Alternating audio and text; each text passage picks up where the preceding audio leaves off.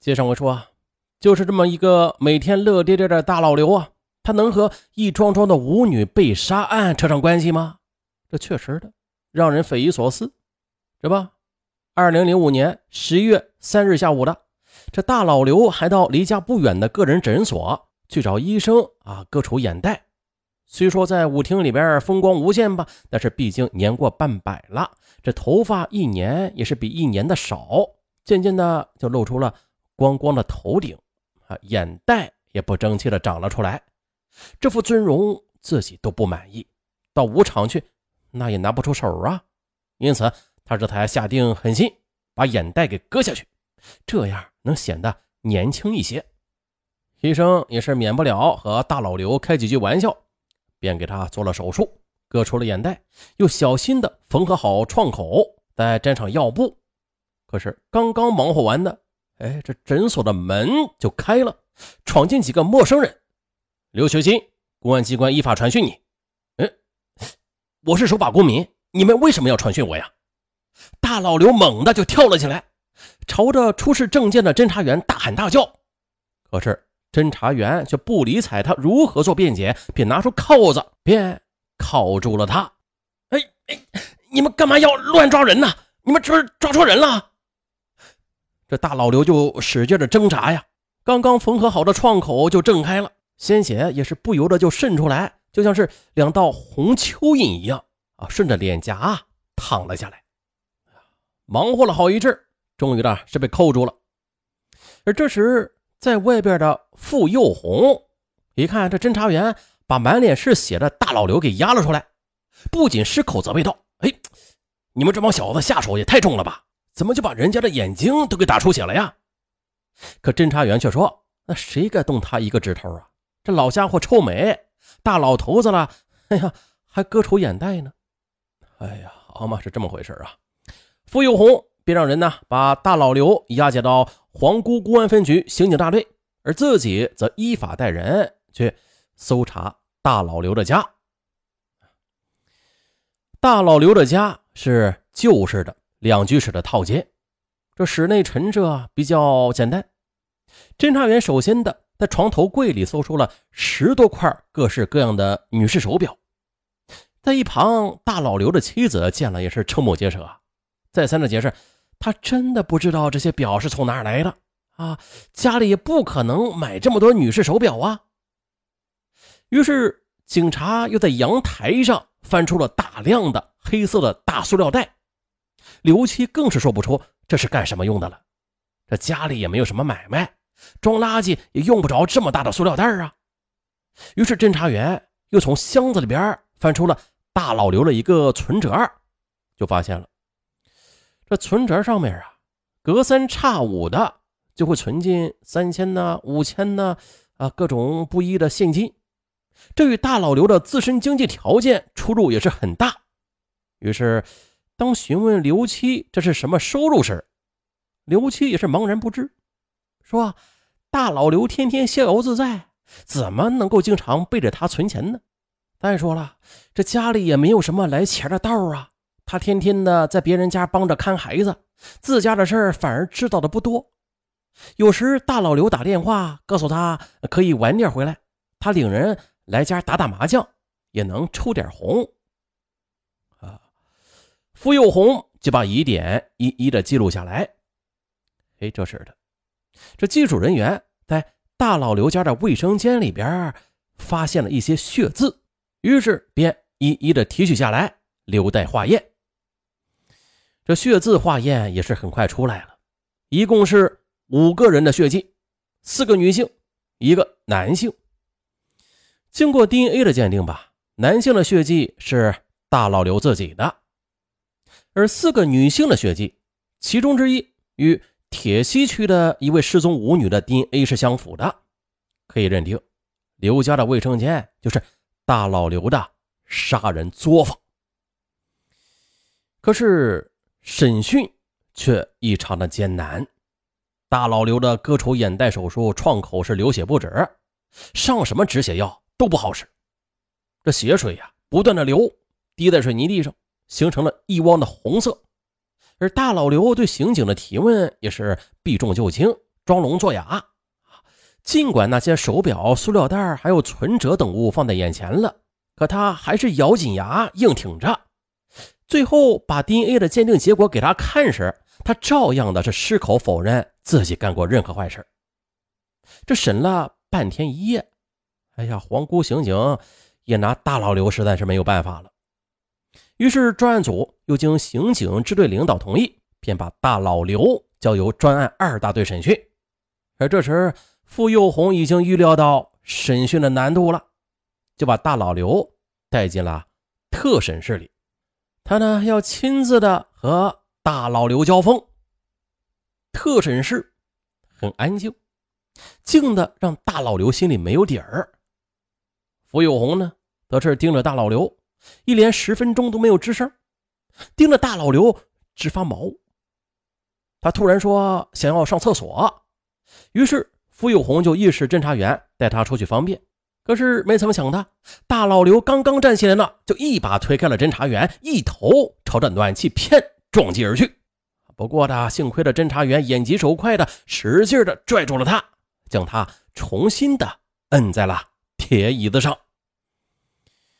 傅幼红看得很明白的，大老刘的心理防线已经开始松动了，只是这倒驴不倒架啊，他硬撑着，因为呢。他何尝不知道自个儿犯的那是什么罪呀？那是掉脑袋的大罪呀！而此时的傅幼红也是照掌握的证据，一点一点的和他谈，又审了一天一夜，哎，他终于的开口了，并且一口气交代了十六起命案。哎呦，傅幼红震惊了。那在说之前呢，咱们有必要嗯认真的勾勒一下这大老刘。大老刘，刘学新的犯罪轨迹。刘学新是地地道道的沈阳人，曾经下乡插队，在一九七二年回的城，先是在轧钢厂做临时工，后来呢又转到了铁西区的一家电梯制造厂当上正式工，到了一九九一年，又从车间主任一跃的成为了一厂之长。这电梯厂是仅有二百人的小厂，在计划经济时代还是不错的。可是这刘学新啊，执掌大权之后的就开始大吃大喝起来啊，热衷于泡洗浴中心、找小姐啊什么的，反正是整天嘛忙得不亦乐乎。于是对厂里的生产销售就很少过问啊。摊上这样的厂长，企业效益那是可想而知了。果然的，没几年呢，就面临着黄摊的境地了。一九九九年的企业是整体买断，刘学新怀揣着一万元的散伙钱就回了家。没权了，没钱了，刘学新很是苦闷。又回想起从前的花天酒地，他就莫名其妙的愤怒，恨社会不公，不给他施展雄才大略的机会。不过刘学新他还是没有想到啊，到别的地方打工。总觉得自己曾经那么风光，沦落到别人手底下去混饭，这也太丢人了吧！可是又没有经济来源呢，这生活靠什么维系啊？那一万元的三块钱哪够刘学新大手大脚的折腾啊？早就的被他造没了，他只好扳着手指头去过日子。二零零二年的，刘学新又遇到了以前经常陪他的一个小姐。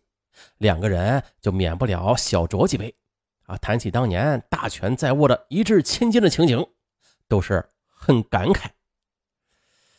可是刘学新他却不想在女人面前露出寒酸相，抢先的去付账。后来两个人又接触了几次，刘学新就发现那个小姐好像很有钱的样子，于是就动了杀机，终于呢找了个机会。把他就给弄死了，抢了较为可观的一笔钱，还有不少的金银首饰。啊，杀了人，第一次杀人，刘学新是提心吊胆了好长一段时间，这才敢去动那笔钱。又过了两年，刘学新忽然的对舞厅产生了浓厚的兴趣，这有事没事的就往舞厅里边钻。啊，有过当厂长的光辉历史，对吃喝玩乐那自然是样样在行啊。跳舞又是长项，于是刘学新很快的就在舞皮子中间名声鹊起了。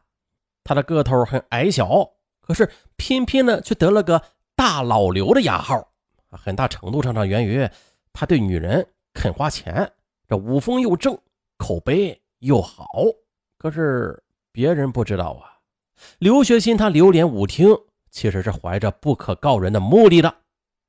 就像前面我们提到的出租车司机李强胜一样，刘学新跳舞时他是目不斜视，却盯着舞伴的项链啊、戒指和精巧的小皮包。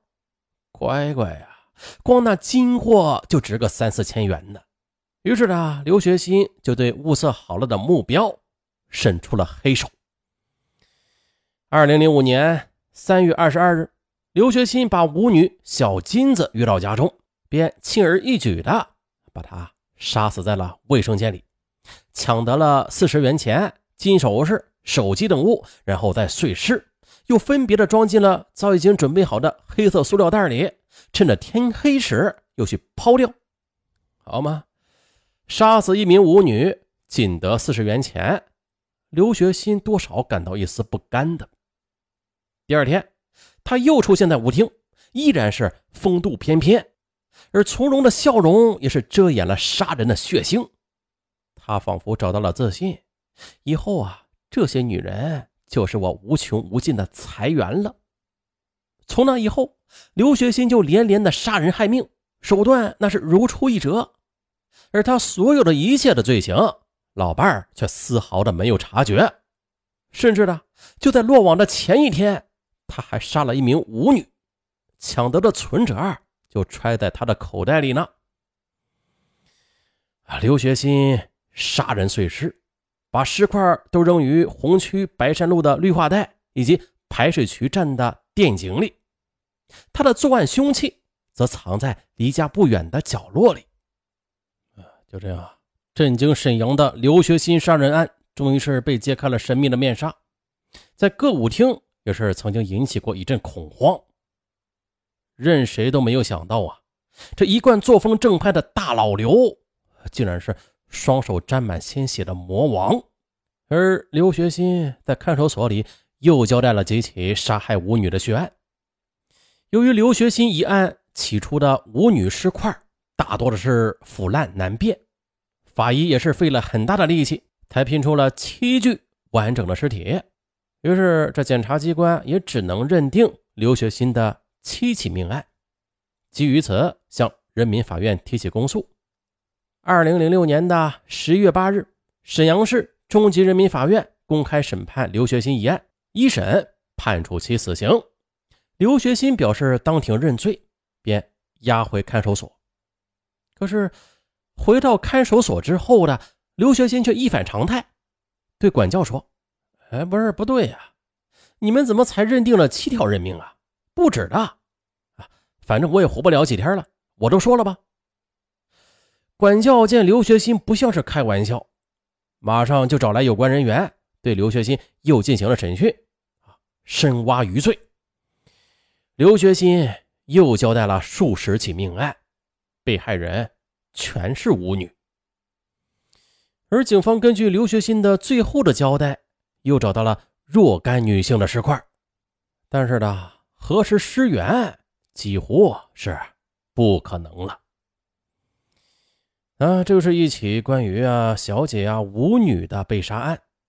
前面啊咱们也说过，关于边缘小姐的被杀案和这起舞女被杀案，它是有许多相同之处的。就像本案的最后啊，经过这刘学新的最后的一次交代啊，又找到若干女性的尸块，但是。这尸源那是无法确定了，尸源确定不了，这案件就无法侦破。那么，为什么这尸源确定不了？很简单，这些舞女失踪之后的，没有人报过案，他们的生生死死几乎啊都被人们给遗忘了，可以说是可悲又可恨。好，就说到这儿，我是尚文，咱们。下期再见。